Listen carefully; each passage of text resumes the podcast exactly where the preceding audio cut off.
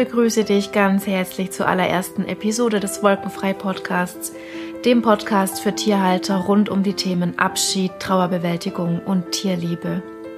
Ich bin Vanessa, ich leite das Tierhospiz Villa Anima e.V. und in dieser allerersten Episode möchte ich dir erzählen, wie alles angefangen hat, wie ich auf die Idee kam, ein Tierhospiz zu gründen, von meinem ersten schweren Verlust meines Katers Mickey und meine drei wichtigsten Erkenntnisse aus den letzten Jahren. Ich bin gespannt, was du sagst und viel Spaß. Ich werde wirklich sehr, sehr oft gefragt, wie ich dazu kam, ein Tierhospiz zu gründen. Und da es die allermeistgestellteste Frage ist, werde ich diese Frage heute für alle oder für alle, die es interessiert, in dieser allerersten Episode beantworten. Dazu muss ich allerdings etwas weiter ausholen, denn ja, eigentlich fing wirklich alles an mit dem Tod meines allerersten eigenen Katers, Mickey. Mickey kam als Baby zu mir. Er war fünf Wochen alt, viel zu früh von der Mama weg, alleine. Und ähm, ja, er war einfach mein Baby. Er war mein Begleiter. Er, er hat mich durch viele Lebensphasen begleitet, durch ein sehr turbulentes Leben damals in dieser Zeit. Und ja, er war eigentlich, er war einfach immer da. Er war mein Begleiter.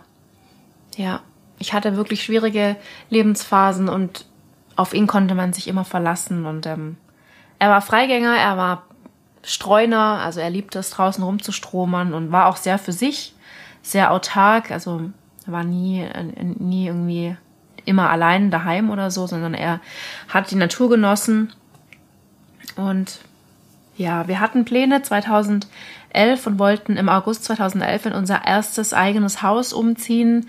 Und ich hatte mir schon ausgemalt, wie wundervoll der Miki das da haben wird, wie er da draußen im Garten rumstromern kann, wie er die Gegend unsicher machen kann. Er war ja ein Kater im besten Alter mit acht Jahren. Und ja, daraus wurde nichts, denn Miki wurde im April 2011 überfahren. Und für mich ist da wirklich eine Welt zusammengebrochen.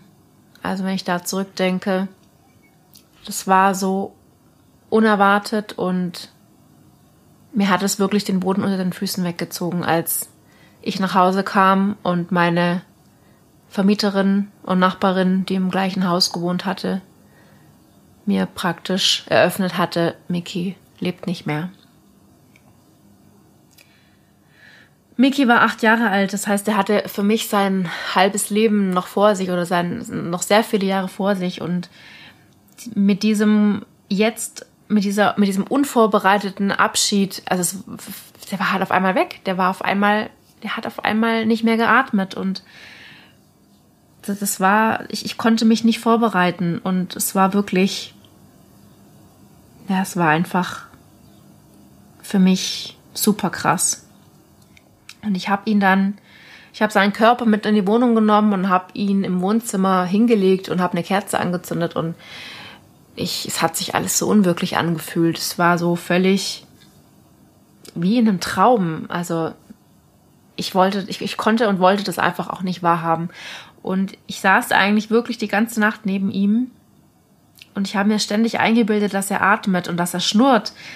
Und ähm, sollte das dir auch mal passieren, das ist normal, weil für uns ja, das Gehirn möchte ja den Normalfall sehen und das ist Atmen. Ja, also auch wenn du ein verstorbenes Tier hast und guckst hin und denkst, huch, der hat doch gerade geatmet, das ist leider eine Täuschung vom Gehirn. Also das hatte ich da ganz gewaltig in dieser Nacht ganz oft. Und mich haben Gefühle überwältigt wie Taubheit, nicht wahrhaben wollen. Ich bin völlig zusammengebrochen und konnte einfach mit Weinen auch nicht mehr aufhören. Ja, ich war hin und her gerissen zwischen mich ganz in mich rein zurückziehen, mit keinem reden wollen und es dann aber doch nach außen zeigen und ich hatte das Bedürfnis, mich schwarz anzuziehen die ersten Wochen und ja, also ich war wirklich hin und her gerissen zwischen verschiedenen Gefühlen. Und ich habe drei Jahre ungefähr gebraucht,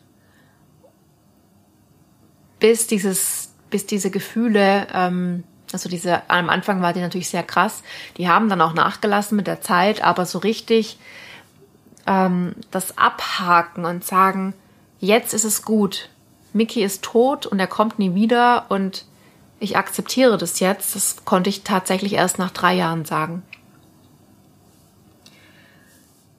Und was mich immer geplagt hat in der Zwischenzeit waren aber doch waren Schuldgefühle auch, weil ich, ich hatte ein sehr turbulentes Leben. Ich bin oft umgezogen, ich war viel mit mir selber beschäftigt, ich habe ein kleines Kind gehabt, ich war berufstätig. Und der Mickey war immer da und war der verlässliche Partner und war auch immer, ähm, wenn ich, wenn es mir schlecht ging, war Mickey da. Und ich, aber ich hatte Schuldgefühle, weil ich vielleicht, das heißt vielleicht, ich, ich war für ihn nicht genug da. Zumindest habe ich mir das eben, habe ich, hat sich das für mich so angefühlt in dieser Zeit. Und das hat mich schon noch sehr lange beschäftigt, um, dass er jetzt gestorben ist und ich habe mich die letzte Zeit nicht gut um ihn gekümmert.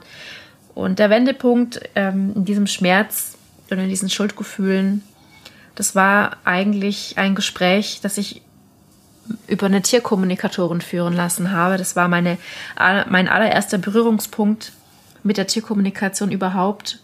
Und im Nachhinein war das letztendlich der Wendepunkt und das war für mich in die, zu dieser Zeit das Heilsamste, was ich erfahren habe. Denn in diesem Gespräch habe ich so tröstende Worte bekommen und auch meine Schuldgefühle. Ich konnte danach, konnte ich wirklich alles ablegen. Und für mich war es dann wirklich an dem, an dem Zeitpunkt zu sagen, jetzt ist es gut. Ich kann ihn jetzt loslassen. Ich kann, ich kann jetzt meinen Schmerz loslassen. Ich muss ja nicht die Liebe loslassen, die ich zu ihm habe, aber ich, ich kann, ich darf jetzt diesen Schmerz loslassen. Ja, und eigentlich tatsächlich hätte ich jemanden gebraucht in dieser Zeit, der mich versteht, der, der mir Impulse gegeben hätte, um die Trauer ein Stück besser zu verarbeiten, weil ich bin jemand, der Schmerz und Trauer und überhaupt der Gefühle gerne in sich einschließt und nicht mehr drüber reden möchte und das alles so ganz tief vergräbt. Und dann dauert es aber eben länger, bis man das verarbeitet hat. Und ich hätte mir wirklich jemand gewünscht, der mich da in die Hand nimmt und mich tröstet und mir einfach sagt, das ist alles normal, was du fühlst. Um jetzt darauf zu kommen, wie ich auf die Idee kam mit dem Tierhospiz. Ja, das, das war so, dass ich durch den Tod von Mickey so eine Leere in mir gespürt habe. Also ich kann es mit in Worten eigentlich nicht beschreiben, was für eine Leere dieser, dieser Kater hinterlassen hat, als er einfach nicht mehr da war. Und ich hatte den, das Bedürfnis, die Leere zu füllen und habe mir dann relativ schnell nach seinem Tod weitere oder neue Tiere angeschafft. Das heißt, es kamen zwei neue Katzen in mein Leben, Eve und Robin. Und dann kam noch meine Hündin Mimi in mein Leben. Aber auch sie konnten die Leere nicht füllen. Also ich hatte drei neue Tiere, tolle, wundervolle, schöne, süße, herzallerliebste Tiere, aber die konnten diese Leere nicht füllen. Und ja, ich habe im Herbst 2011, ich weiß nicht mehr genau, wie das kam, aber ich habe dann endlich was gefunden, was wie so ein bisschen Salbe auf meiner Herzenswunde war.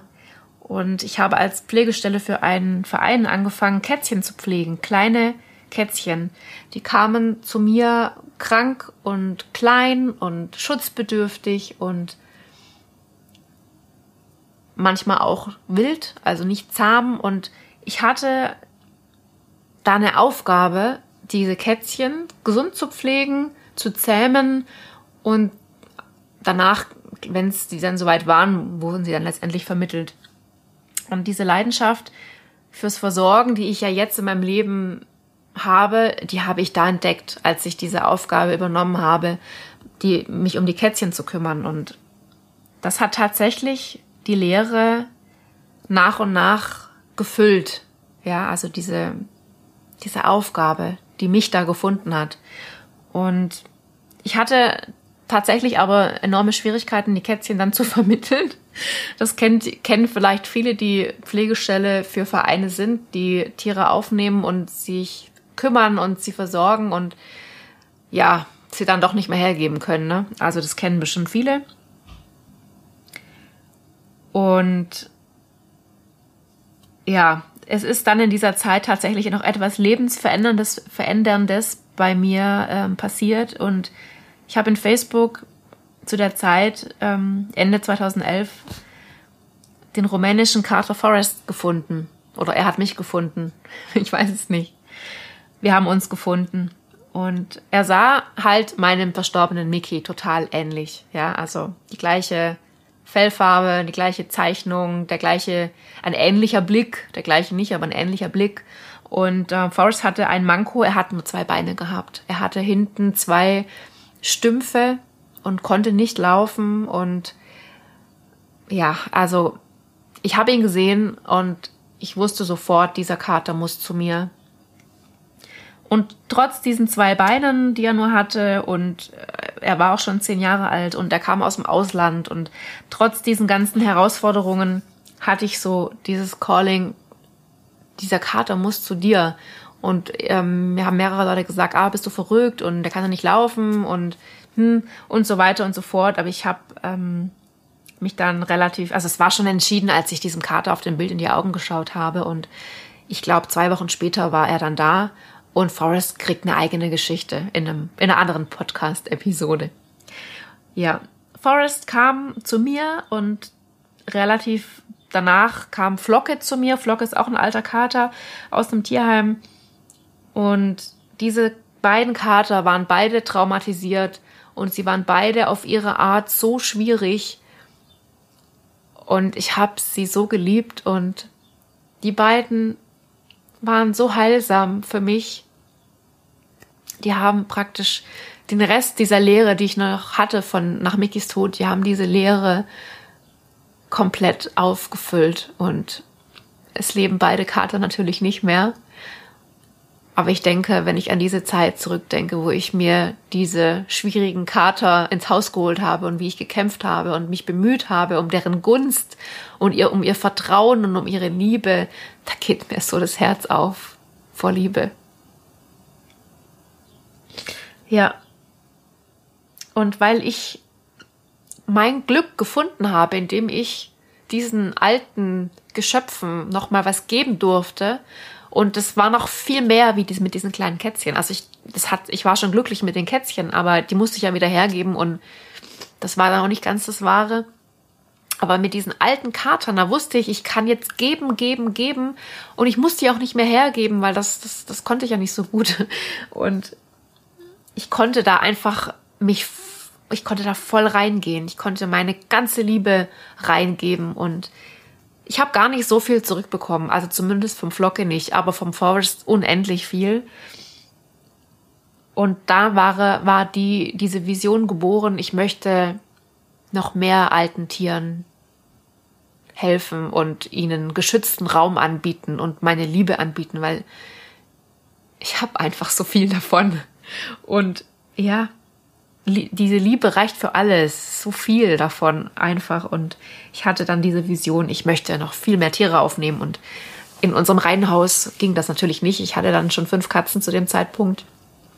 Und ähm, ja, Kapazitäten waren natürlich begrenzt. Und ja, mit dem Kauf 2013 von meiner ersten Stute, Sue, hat sich diese Vision noch mal krass verstärkt, weil ich habe natürlich da nicht so viel Ahnung von Pferden gehabt und ich habe sie gesehen, ich habe mich verliebt. Ähm, ich wusste auch bei ihr, ich habe sie gesehen und ich wusste, die muss zu mir, die will zu mir, die hat irgendwas, eine Aufgabe zu erfüllen bei mir und das kennen bestimmt auch ganz viele. Du siehst einem Tier in die Augen, du weißt, das gehört zu mir. Und das war auch bei Sue so und es hat sich leider relativ schnell herausgestellt, dass Sue nicht gesund ist. Und ähm, Sie hat Gleichgewichtsprobleme, sie ähm, hat ataktische Symptome, das heißt, sie ähm, hebt die Beine nicht richtig und sie stolpert auch gelegentlich und ist also nicht das Reitpferd, was ich eigentlich haben wollte. Ähm, was, das durfte ich auch lernen, was aber nicht schlimm ist, weil sie hat eben andere Aufgaben. Und sie hat mir auch ganz viel beigebracht und auch sie wird vielleicht eine Episode bekommen. Wir schauen mal eine eigene. Auf jeden Fall hatte ich das Bedürfnis, dieses kranke Pferd ähm, dieses auch traumatisierte Pferd, also die war nicht nur körperlich krank, die hatte auch seelisch unheimlich viele Baustellen und ich wollte sie einfach auch bei mir haben und diese Vision, ich brauche einen Hof, ich brauche Platz, ich will meine Babys alle bei mir haben, ich will noch mehr alten Tieren helfen, ich will die Sue bei mir haben, ich, wenn ich die Sue bei mir habe, kann ich noch andere Pferde aufnehmen, denen es nicht gut geht. Ja, also diese Vision wurde immer stärker und dieses Bild wurde immer stärker und irgendwann, ähm, ja, Irgendwann haben wir die Villa Anima gefunden. Also wir haben ein, zwei Jahre gesucht. Und 2015 war es soweit, wir haben die Villa Anima gefunden. Es war jetzt nicht der klassische Hof, wer schon mal bei uns war. Und es waren mittlerweile ja schon viele, viele liebe, tolle Menschen bei uns zu Besuch. Die wissen, dass wir hier ein Riesenhaus haben, dass es wunderschön ist, dass wir so viel Platz haben für ganz viele Tiere, dass wir aus dem großen Garten einen Pferdeauslauf gemacht haben. Und ja, ich habe mit der Villa Anima mir diese Vision erfüllt und mir diesen Traum erfüllt, alle meine Schützlinge um mich zu haben und immer dafür zu schauen oder immer danach schauen zu können, dass ich ihre Bedürfnisse bestmöglich äh, hier befriedigen kann, weil das weiß auch jeder, der Pferde hat, wenn du in einem Einstellbetrieb dein Pferd stehen hast, musst du dich den Gegebenheiten anpassen, die eben in diesem Reitstall oder im Hof sind. Und das ist ja auch okay. Und ich hatte immer das Bedürfnis, ich will aber manche Sachen gerne anders haben oder ich will es vielleicht dann auch nächste Woche dann ändern können wieder. Und das war, ist einfach wundervoll, auch nachts aus dem Fenster zu schauen und zu wissen, da stehen meine Pferde, da stehen meine Schützlinge und ich kann, ich kann jederzeit rausgehen und schauen, ob es ihnen gut geht und ich kann jederzeit nach oben gehen oder nach unten gehen und nach meinen Intensivpatienten schauen. Und ja, letztendlich ist das die Geschichte der Villa Anima. Und warum ist es ein Hospiz geworden? Weil ich wollte, ich wollte eigentlich, was wollte ich denn? Ich wollte mich abgrenzen. Ich wollte mich abgrenzen von, von dem normalen Gnadenhof. Also ich wollte von Anfang an keinen normalen Gnadenhof haben. Also das war auch schon relativ am Anfang meiner Vision klar, dass es ein Hospiz wird. Ich kann dir nicht sagen, wieso, aber es war einfach in meinem Kopf. Ähm, es ist kein Gnadenhof, was du machst. Du machst ein Tierhospiz. Ja, es war relativ schnell klar.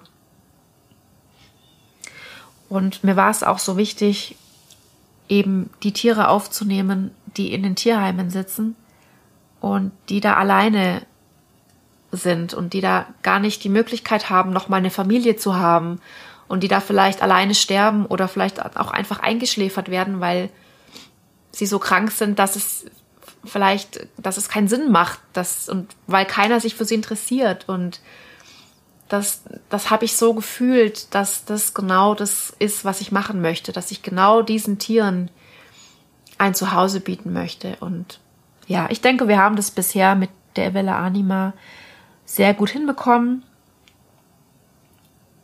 Und durch meine Empathie, durch meine, ich, also ich bin sehr, sehr feinfühlig und mir mein Wunsch ist, ist es einfach, diesen Tieren noch meine Stimme zu geben, weil ich fühle, was sie sich wünschen oder was sie für Bedürfnisse haben und ich ihnen dann diese Wünsche und Bedürfnisse noch einmal erfüllen kann. Und das sind ganz banale Sachen wie Wärme, keine Wärme, Liebe, Abstand.